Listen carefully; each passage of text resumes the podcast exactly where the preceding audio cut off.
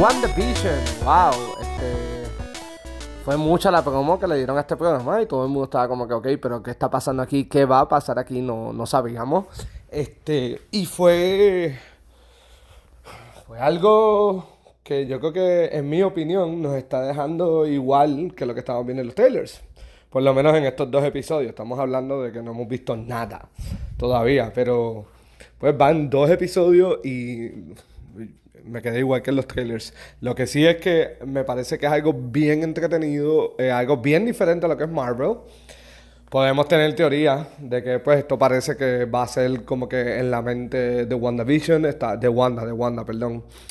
Este, estaba hablando con un amigo mío y lo que estábamos comentando era como que tal vez esto es después de todo Thanos, cómo es que ella está lidiando.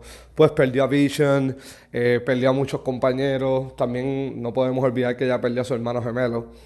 Este, y pues vamos a ver qué, qué nos trae. Eh, me parece que además de estar en su mente, hay ciertas cosas que la están llamando para atrás. Y uno pudo haber sido cuando el jefe de Vision se está ahogando, que ahí ella le dice como que Vision, help him. Este, el helicóptero con los colores. A mí me parece que son los colores de Iron Man. No sé si, si estoy correcto o no, pero pues los colores, el radio también, la situación del radio. Eh, pero parece que va a estar bueno lo que vamos a estar viendo aquí.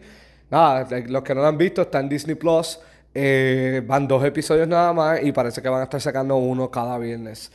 Gracias y que tengan muy buen día. Bueno, aquí nos vamos a tirar algo un poco usual. Estaba editando la, la tangente de Juan.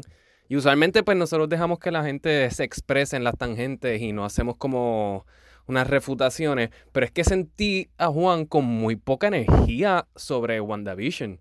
Lo sentí bien confundido y creo que esa es parte de lo que quieren lograr WandaVision. A mí me pareció espectacular, me pareció, me pareció una movida valiente de parte de Marvel. Realmente, quizás no es ni valiente, porque realmente creo que es hasta una movida diciendo nosotros podemos hacer lo que nos dé la gana, ustedes lo van a ver y les va a gustar. A mí me encantó, me pareció cómico, me pareció heartwarming, me pareció interesante, me mantuvo súper pegado al televisor todo el tiempo que lo estuve viendo. Eh, sí estoy de acuerdo en que claramente esto es después de que Vision está muerto. Spoiler alert a los que no han visto las 25 películas. Y probablemente es algún tipo de mundo de su creación. Obviamente alguien la está monitoreando. Creo que la serie inserta momentos bien pequeños, pero lo hace la suficiente cantidad de veces para ser sutil, pero directo a la misma vez. Cuando con las personas apretando los botones en una consola, el ejemplo que da Juan cuando le dice, Wanda le dice a Vision que ayuda al jefe, que lo dice con una voz mucho más seria, no está haciendo este 50s voice.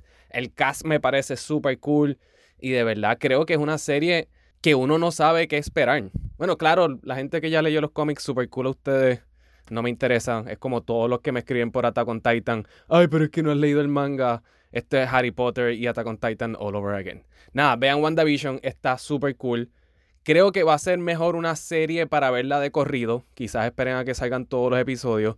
Pero a mí ya me dejó super hooked. Así que vean WandaVision.